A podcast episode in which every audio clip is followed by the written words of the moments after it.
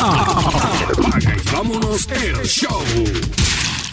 Un saludo a todos los que están escuchando el podcast de Apague y vámonos, el show, el que usted ha hecho, su podcast de entretenimiento deportivo favorito. Yo soy Paco Lozada y usted me puede seguir en Twitter a través de arroba Paco Lozada PR, arroba Paco Lozada PR en Twitter. Y este podcast usted lo puede escuchar a través de Apple Podcast, Google Podcast, Spotify, Podbean, Tuning y en todas las plataformas donde se encuentran disponibles los podcasts. Ahí usted puede escuchar Apague y vámonos el show. Este episodio es uno distinto a lo que normalmente hacemos porque tenemos un invitado para este podcast. Se trata de Raúl Ramos, quien es el autor del libro Francisco Coimbre, Los bates grandes se respetan, presidente de la Fundación Pancho Coimbre y colaborador de Con las bases llenas. Saludos Raúl, gracias por estar con nosotros aquí en Apague y vámonos el show. Paco, para mí es un placer estar aquí en, tu podcast y loco y ready para hablar sobre béisbol. Que está el béisbol concluyó la Serie Mundial, pero se ha mantenido eh, caliente durante el invierno. Muchas cosas eh, ocurriendo. Pero Raúl, eh, me gustaría hablar, antes de entrar de lleno con la situación de los Astros de Houston, sobre este libro que, que escribiste sobre Pancho Coimbre. Y aprovechando de que en el béisbol de las grandes ligas están celebrando los 100 años de, de las ligas negras y va a haber una donación de un millón de dólares por parte del béisbol de las grandes ligas y la Asociación de Peloteros para el Museo de las Ligas Negras.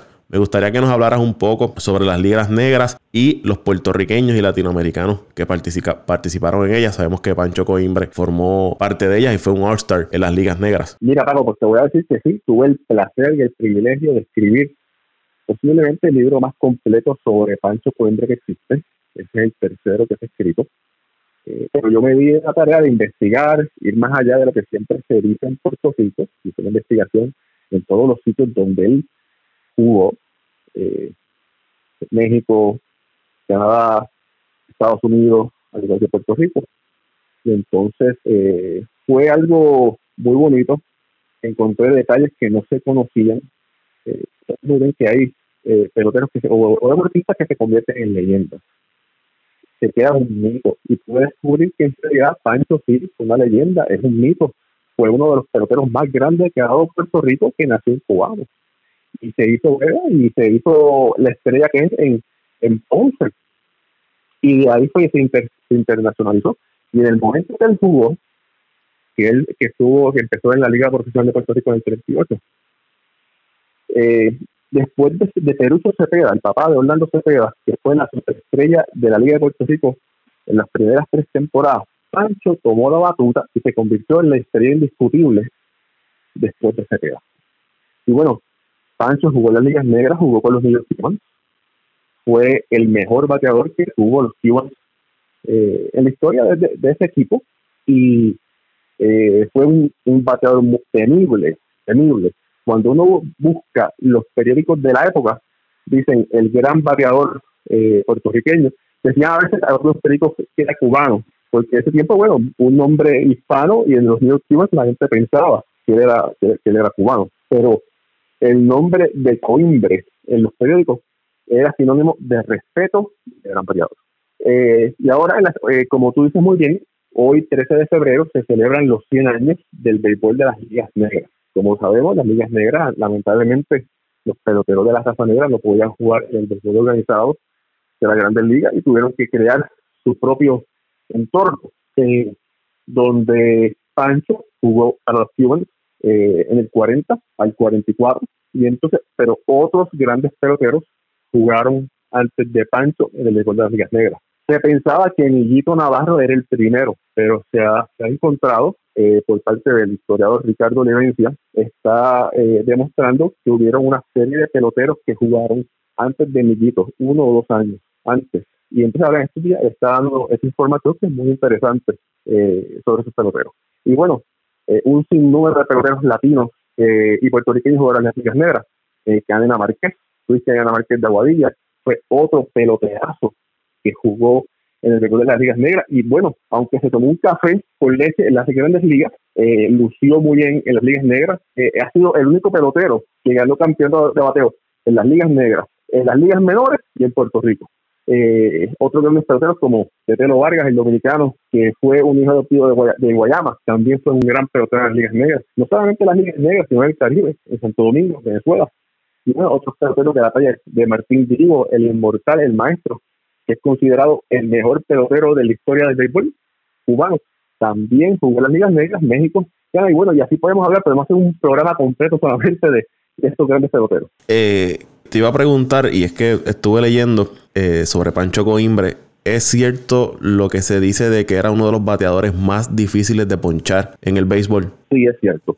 Y te voy a decir un poco más. Eh, hay que recordar, ¿verdad? Hay que poner todo en contexto. Sí, era uno de los peloteros más difíciles de ponchar. Antiguamente, lo que se llevaba era la curva, las rectas, y vamos a hacer un cambio que era como un drop. Entonces, Pancho, sí, tenía muy buena vista y tenía un control del bate envidiable. Te voy a hacer una anécdota rápidamente. Eh, Pancho, eh, uno se en San Juan y Pancho le dice al Clovis que le hace falta dos pelotas para reafirmarlas y regalárselas a unos fanáticos eh, de Ponce que están visitando. Y entonces el Clovis dice, mira, caramba, Pancho, el dueño del equipo pasó una orden diciendo de que no se pueden regalar pelotas, que el único que puede regalar pelotas es él. Y Pancho le dice, ¿sabes qué? No hay problema, no te quiero meter en, ningún lío, pero cuando yo voy a batear, yo quiero que tú me mires bien. Acuérdate. Ok. Bueno, entonces le toca, le toca a Pancho batear y dice que mira el club, el club lo mira y le dice al, al dueño, son cinco. ¿Cómo que cinco? Y entonces el, el pitcher le empieza a tirar FAO para el público, una bola. El próximo ese lanzamiento, FAO al público son dos. El próximo lanzamiento, tres para afuera. Bueno, batió cinco pelotas de foul para el público. Entonces, después le, le grita al Clovis, esta vez te, eh, por no darle la bola, te costó cinco pelotas. La próxima vez que te tiro una bola y no la te va a costar diez.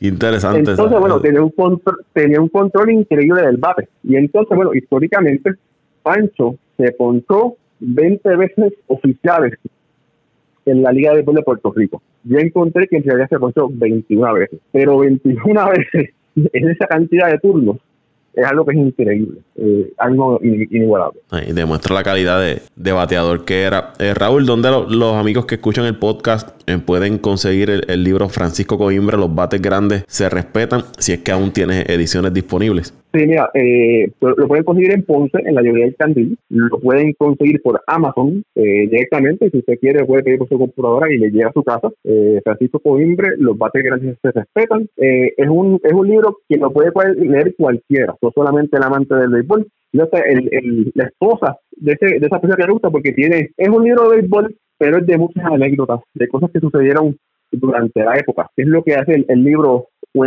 y Raúl, en las redes sociales, también las personas que se quieran poner en contacto contigo, vamos a aprovechar dónde te pueden seguir. Bueno, mira, eh, me pueden seguir por Twitter, es arroba Raúl, y por eh, y por Instagram, Raúl Ramos 1, también me pueden conseguir por ahí con mucho gusto. Y, y si es para el libro, también podemos hablar sobre el béisbol, intercambiar opiniones y, bueno, hablar sobre el deporte que tanto amamos, ¿verdad? Y Raúl es una de las personas bien activas en, Twitter en cuanto al tema de, del béisbol, arroba Ramos Raúl en Twitter. Ahí lo pueden seguir. Raúl, vamos entonces a hablar un poquito de lo que ocurrió hoy eh, hoy es jueves 13 de febrero, día que estamos grabando este podcast, con la conferencia de prensa de los Astros de Houston, que en lugar de tratar de disipar toda esta nube sobre la organización, no hizo nada, sigue creando más incertidumbres, la prensa sigue insatisfecha con las declaraciones por parte de la gerencia. Quiero hablar eh, primero sobre esa conferencia de prensa donde estuvo Jim Crane, el dueño del equipo, donde está Dusty Baker, el nuevo dirigente, y donde tuvieron apariciones bien breves, se pueden contar de menos de un minuto cada uno, tanto de Breckman como Altuve y luego hablar sobre lo que estuvieron haciendo los jugadores individualmente en el dugout, en el clubhouse del equipo. ¿Qué te pareció esa conferencia de prensa de parte de, Jim Crane? Mira, te voy a decir que fue controversial.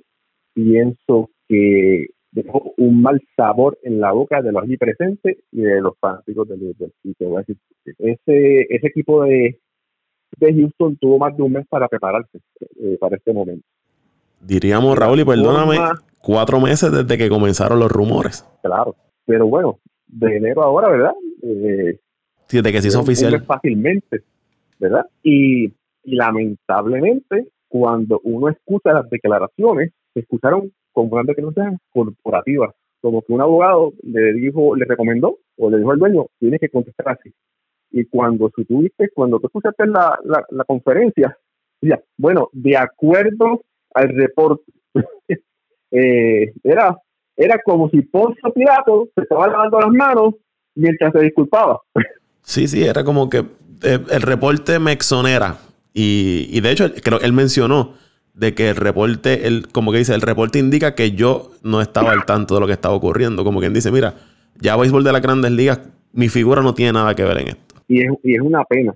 Ahora, desde que apareció o desde que se hizo público el primer reporte, o el reporte, mejor dicho, ha habido mucha información de un lado para otro. Y una cosa que es muy interesante es que en ese reporte hay que recordar que todos los jugadores tuvieron inmunidad al hablar, pero se menciona el nombre de Carlos Beltrán directamente como uno de los creadores, ejecutores del, de, de este plan para, para robar eh, las señas por medio de medios electrónicos, que es algo eh, eh, desagradable, ese tipo que es un jugador que supuestamente no le iba a pasar nada a los jugadores, aunque, aunque todos eran culpables. Entonces, si tú te das cuenta, de un principio le echan la culpa a Alex Cora y le echan la culpa a Carlos Beltrán, que ya ellos no son parte de la organización. Ahora, no estoy diciendo que no sean culpables, pero toda, toda la culpa se la tiran a ellos. Y entonces ahora sale un reporte, hace dos días, donde nombran a Carlos Beltrán como el padrino, el Godfather, como que él fue el que dijo y se tenía que decir o hacer lo que él decía. Entonces, ¿qué pasa con le están tirando otra vez los monchis, como dice en Puerto Rico, ¿verdad? Le están tirando otra vez la culpa a Carlos Beltrán, lo haya hecho o no, pero ya no es parte de la organización. Y entonces, ¿qué es lo que pasa? No sabemos si es, acuérdate que es más fácil culpar al otro que tomar la, responsabilidad de los actos. Y hoy, Carlos Correa, eh, que fue, no sé si, si, estás de acuerdo, pero entre los peloteros que habló, no puedo decir que era el más arrepentido, pero era como el que más emoción tenía, la verdad. No sé si dicen emoción, ¿verdad?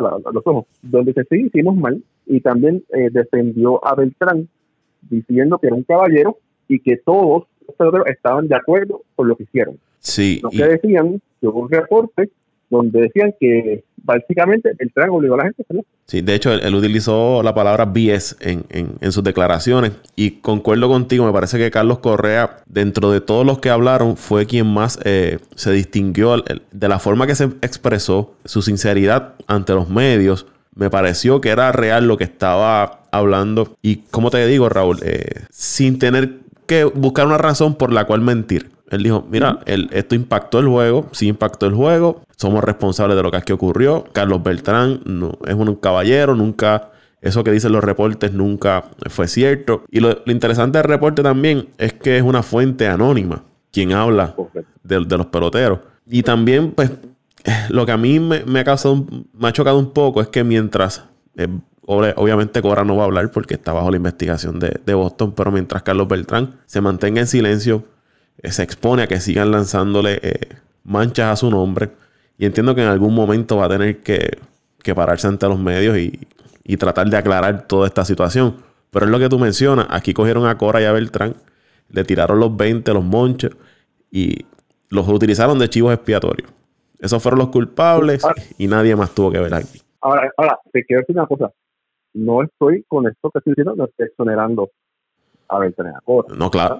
Porque el, hay que, hay que, también hay que tener otra cosa clara. El problema no es que se robaron semillas, porque en el béisbol siempre se ha robado semillas. El problema es el método, que fue el uso de tecnología para robar las semillas. Y vamos más atrás, no sé si tuviste en las noticias que salió un reporte que había un intern, ¿verdad?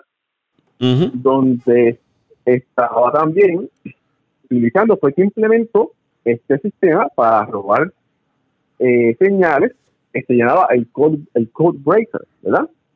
Donde él apuntaba todo en una página de Excel eh, y eso ocurrió, está ocurriendo desde el 2016, antes de que Cody llegara. Sí, y de hecho él le comunica a la gerencia del equipo, lo podemos hacer de esta manera utilizando de esta forma porque los métodos que ustedes están utilizando están un poquito out of date. De esta forma podemos mejorar el, sistema y es que él le muestra todo, todo ese code breaker, como le llaman. Y, otra cosa más, los astros fueron descubiertos de este problema. Pero es algo que está sucediendo en la Gran Liga, que estaba sucediendo. solo Dios sabe cuántos equipos más lo han estado haciendo, pero no han sido descubiertos. Porque no podemos ser más papistas que el Papa y tapar el cielo con la mano. Esto es un problema que estaba sucediendo. Acuérdate que Boston eh, tuvo un problema donde utilizaba un Apple Watch para robar para robarse la señal para recibir, para recibir mensajes. Que de hecho es lo que utiliza, es lo que utiliza Grandes Ligas y el comisionado para enviar el memorándum a los demás equipos. Al próximo que agarremos, las consecuencias serán, serán severas luego de, de, ese, de esa situación con Boston. Exactamente.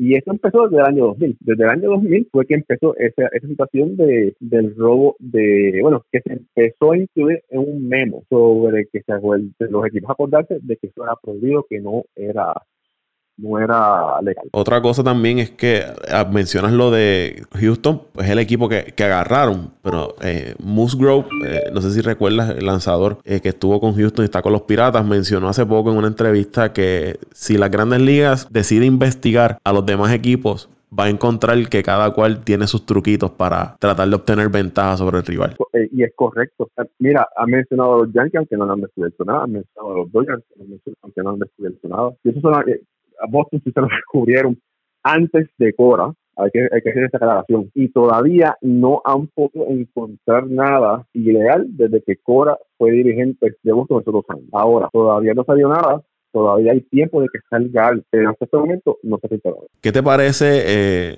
hablamos lo, lo, cómo se expresó eh, Carlos Correa, pero qué te parece los demás jugadores que se mantuvieron expresando una vez concluyó la, conferencia de prensa oficial. Me llamó mucho la atención y era algo que hablaba con unos amigos hace unos días, el caso de Justin Verlander, que siempre ha sido este pelotero que se ha expresado sobre todos los temas de la grandes ligas, uso de esteroides, violencia doméstica. Recuerdo que él era una voz fuerte eh, diciendo que la bola estaba alterada para beneficiar a los bateadores, pero en esta situación de Houston se mantuvo totalmente callado hasta hoy, que se expresa y una de las palabras que dice es, debía haber hecho algo más para tratar como de evitar esta situación. Sí, eh, como tú dices, siempre, eh, siempre ha sido uno de los, los más, eh, ¿cómo es la expresión? Eh, vocales. hablan, ¿verdad? Vocales. Vocales, gracias. Es uno de, los de los más vocales que, hay. Pero ya sabes, ya sabes que ya pasó, no hizo nada. Eh, ahora todo el mundo lo siguiente, todo el mundo sabe que lo hizo mal y va a ser en general una excusa porque lo agarraron. Taco, si, eso, si ese equipo agarran, nadie se excusa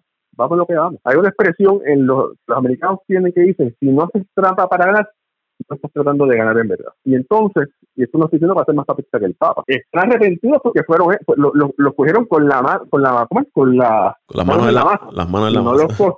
si, no lo cogen con las manos en la masa, ¿tú crees que se van a, que se van a arrepentir? Por favor. Y esa situación ocurre en el 2017 y estamos 2019, 2020. Ahora fue que se vino a descubrir esta situación. pasaron dos años para que los pudieran agarrar. Y porque eh, Mike Fires abrió la boca. Correcto, porque era un secreto a voz. La gente sabía que, que la gente, los peloteros sabían que estaba pasando algo. Pero bueno, no habían pruebas. el vino no quería investigar. Ahora salió un reporte, no sé si tú lo viste ayer, que dice que Cora alertó a Dave Martínez de que Houston estaba robando señas. Sí, lo, eh, leí. y entonces, eh, otro, es otro reporte, es otro fuente anónima, eh, no sé qué veracidad tiene.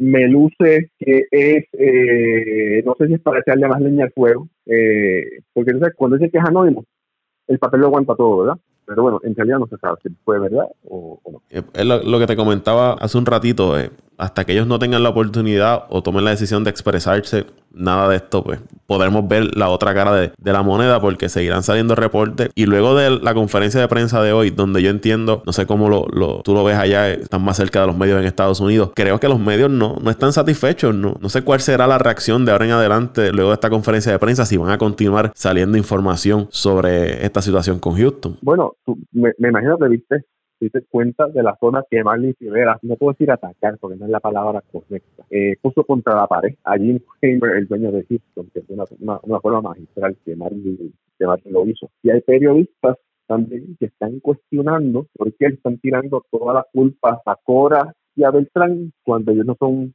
miembros de Houston. Ya, ya, ya hay una duda, ya hay una duda. Ahora, te voy a decir una cosa que tiene que ver y no tiene que ver. Boston acaba de nombrar un dirigente para el 2020, pero es muy interesante que nombraron un dirigente interino, con un tag de interino, no dirigente en propiedad ahora. Y esto es especulaciones mías, especulación de, especulaciones de Raúl Ramos de con la Si le pusieron un tag de dirigente interino al dirigente de Boston, nadie sabe si para el 2021 Alex Cora regresa como dirigente en Boston. Alex Cora es un querido y respetado por la organización, eh, cualquier cosa puede suceder. Y Alex es una figura de, de, béisbol y como tú mencionas, bien respetada, que nunca se había visto en una situación como esta y todo va a depender, yo pienso que la suspensión que le vayan a dar o el castigo va a depender de lo que surja con Boston, con lo que la investigación de Boston y de ahí entonces pues, Grandes Ligas tomará la decisión, pero de ser un castigo solamente por lo que ocurrió en Houston de años, quizás como tú mencionas, podemos ver un Alex de regreso en, las Grandes Ligas. Ya para terminar con este tema, eh, Raúl, ¿cómo tú crees va a concluir esto o qué tú esperas que siga ocurriendo en, los en estos próximos días sobre este tema? Vienen los campos de, entrenamiento. ¿Crees que la prensa va a seguir eh, cuestionando a los jugadores y, al equipo de Houston sobre esta situación? Nombraron a Dusty Baker, que para mí fue un nombramiento más bien de como una figura veterana que sepa manejar los medios y la prensa. Lo vimos en la conferencia tirándose su chistecito aquí, chistecito acá, como para suavizar la situación. Mira, Dusty Baker fue la contratación perfecta para contrarrestar este gran problema por parte del equipo de Houston. Es un dirigente que es es, eh, tiene el trato y el respeto de los jugadores. Hubo un tiempo atrás un pelotero, son cosas que entre uno se entera de muchas. Un pelotero le faltó el respeto a, dos. Y no tengo que decir qué pasó, pero el pelotero quedó en la pared. Después de ese, pelotero respetó a dos y el resto del equipo también. Eh, y entonces, en este momento crucial, Houston necesita recuperar eh, la confianza de la gente y por eso pusieron a ustedes, que no pusieron a más nadie. Eh, y, te voy a, y te voy a decir otra cosa. él tiene la actitud, es un ganador.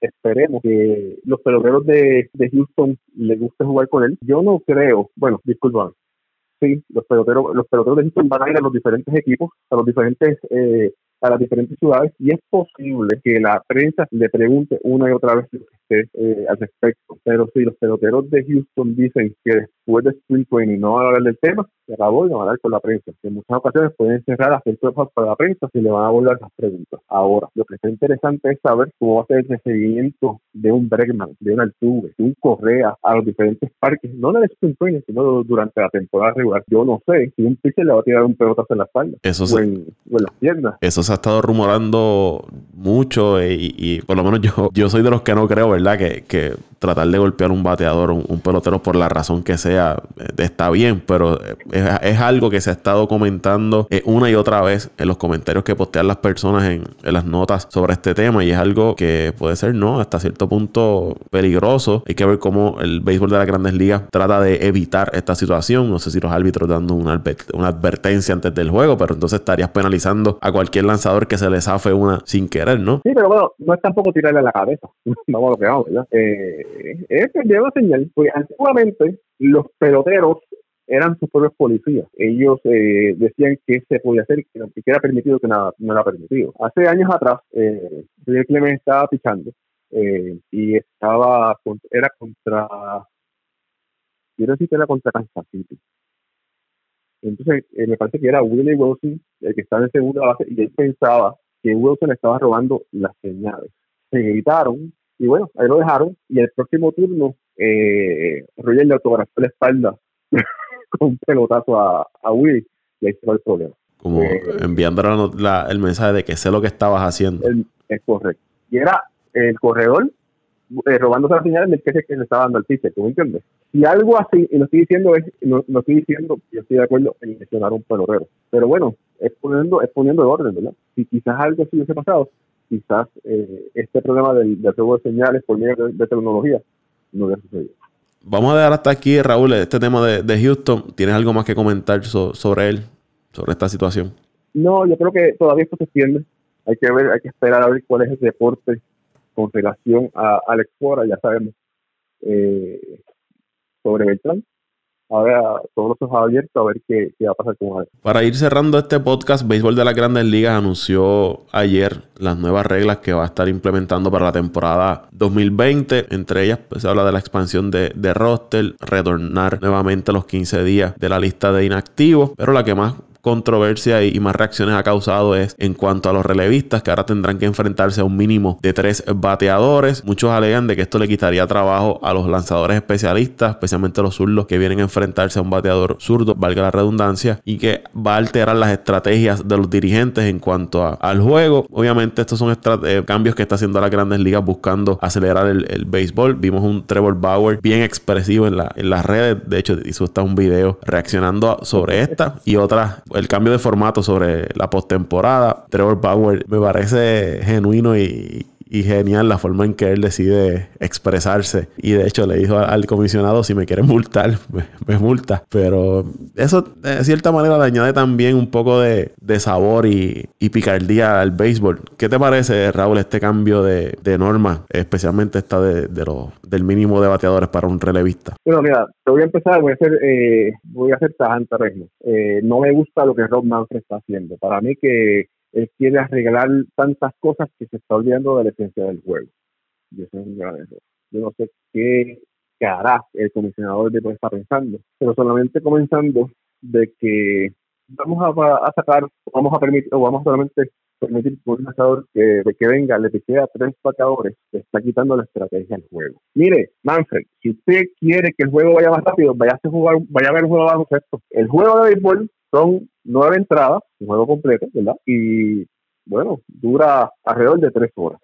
Usted lo quiere más corto, quite los anuncios de televisión, no le dé tanto tiempo para que pase anuncios y ya se resuelve el problema. Tú sabes que, mira, eh, el TCA tiene que haber X cantidad de minutos para que pase anuncios. Cuando un cambio de lanzador, tiene que haber X cantidad de minutos para que pase anuncios. Eh, después del himno, tiene que haber X cantidad de minutos para que, para que pase anuncios. Pues, pues, entonces, el problema no son los pitchers, el problema es la televisión, si está pasando tanto anuncio, ¿tú no para eso? Y yo creo que, volviendo al caso de Bauer, él trajo un tema que yo le he hablado también con, los otros compañeros del podcast, y es el mercadeo en cuanto a, manejar las redes eh, y traer, tratar de agarrar a este fanático nuevo. Esa forma de cómo lo, lo trabaja las grandes ligas creo que debe mejorar bastante. Pero esta forma de querer cambiarlo todo deprisa, tan rápido, eh, vemos estos cambios ahora, ahora vienen por ahí el cambio de formato, la propuesta para cambiar el formato de la postemporada y ese sinnúmero de cambios uno detrás del otro tan rápido. Yo creo que deben enfocarse un poco más en mercadear más el producto, mercadear más los peloteros, tratar de... de... Paco, te, Paco, te a preguntar, ¿te gusta el, lo que ellos están proponiendo, el formato ese de los playoffs? ¿Te gusta o no te gusta? ¿Sí o no? Me gusta añadir un equipo, equipos adicionales, pero eh, la que estoy un poco todavía es darle el bye al, equipo que llegue primero y entonces que los otros tengan la oportunidad de escoger a quién te quieres enfrentar. En esa todavía pues no, no estoy muy convencido, pero sí me gustaría añadir uno o dos, uno, un equipo más por, por liga, por la razón de que hay equipos que se quedan fuera, que quizás tienen buen plantel, ¿no? Y, pueden entrar. La división del este de la liga nacional tiene grandes equipos. Atlanta, los eh, Washington, los Mets, Filadelfia, uno de ellos uno o dos de ellos se van a quedar fuera, pero tienen buenos equipos. Quizás añadir o dar la oportunidad a uno de ellos y que motivas a los equipos a no estar reestructurando todos los años, todos los años. Pienso que le daría un poco más de competitividad por esa parte. Mira, yo te voy a decir una cosa. Ah, no me gusta. Yo eh, soy un poco más romántico en cuanto al béisbol. Es cierto es cierto que, que le dan la oportunidad a otros equipos, eso crea la expectativa en otras ciudades. Eh, y bueno, eso crea más revenue, más dinero para los dueños, obviamente. Un problema que yo veo es que un equipo, vamos a decir, los Yankees, por decir un ejemplo, si ganan la, división, estuvieran X cantidad de tiempo inactivos mientras estaba ocurriendo esa serie de playoffs. Y tú sabes que la inactividad en un equipo es la muerte, es un cáncer. Por lo general, el equipo que gana es el equipo caliente, que está jugando, el que está, el que está venciendo a, sus rivales. Por eso no me gusta. Ahora te voy a decir una cosa. Eh, en cuanto al marketing de los jugadores, la realidad tiene un problema. Ellos trataron de hacer algo donde se apoderaron, se apoderaron de todo el contenido de las redes y no tenían nada utilizado.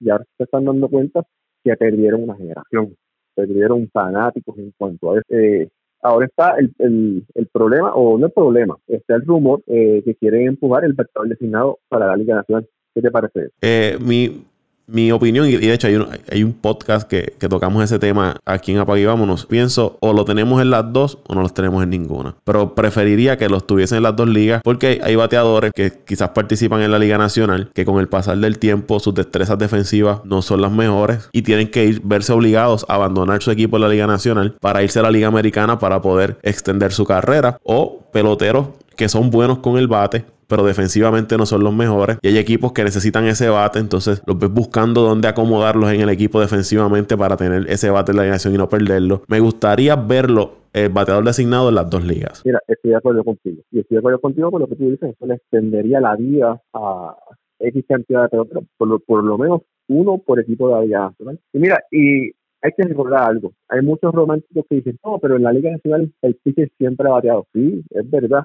Pero si tú vas a ligas menores, los equipos de la Liga Nacional todos tienen designado, ninguno el equipo el pitcher batea. ¿Puedes creer eso? Desde que un pitcher, o mejor dicho, desde que un pelotero firma profesional y lo convierte en pitcher o es pitcher, desde que llega a la liga de novatos, más bien parecido. Pero entonces, si ese sitio llega a Grandes Ligas con un equipo en la Nacional, coge el bate por primera vez en tres o cuatro años, entonces pues, viene siendo una ridícula. Y lo, y lo, un, y lo, vestido de pelotero. Y lo expones a que se lastime. Eh. Como lanzador, lo, lo, estás arriesgando a recibir un pelotazo en una parte del brazo, un mal swing, o es un riesgo como que estás exponiendo a ese lanzador que como tú mencionas no está preparado para estar haciendo swing desde que está en las ligas menores, sino se dedica a ser lanzador. Entonces lo, llevas a la Grandes Liga, a la Liga Nacional, y tiene que enfrentarse a esos lanzadores que no lo van a perdonar. Es un riesgo que te estás corriendo. Yo pienso que deben implantar ya el, el bateador designado en la Liga Nacional. De hecho, debe ser un tema que se debe estar trabajando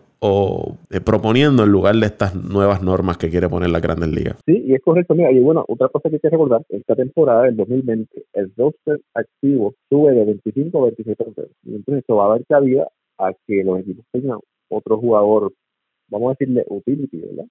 De eh, un jardinero, un infield, eh, no, no puede ser un, un, lanzador. Entonces esto va a traer eh, más, más posibilidades a todos estos peloteros. Eh, y sí, yo estoy, estoy al 100% de que la Nacional debe adoptar el partido designado y esto pues, alargaría, como dicen, la carrera de, de peloteros eh, y ponerlos a trabajar, ponerlos a bater. Y se mantiene también, se le mantiene el trabajo a muchos de ellos, igual como mencionamos ahora que se perderían posiblemente estos lanzadores eh, especialistas en, en X bateador. Al, esta nueva regla de enfrentarse a tres, a tres bateadores mínimo, quizás le estaría entonces pues, dándole un poco más de trabajo a, los a los bateadores con esto del bateador designado. Correcto. Raúl, no te quiero tomar más tiempo sumamente agradecido porque estuvieses compartiendo con nosotros acá en Apague Vámonos el Show en este podcast. Aquí tiene las puertas abiertas, una familia más. Nosotros acá en Apague Vámonos y agradecido por tu participación. Claro, para mí ha sido un placer estar aquí en, tu programa, en el programa de, ustedes. Eh, me lo disfruté. Tú sabes que, que podemos estar hablando de béisbol media hora, una hora, dos horas, tres horas, cuatro horas, o sea. El béisbol la me cansa. Es, el, como digo yo, el rey de los deportes y para lo que tú necesites, cuidar tus órdenes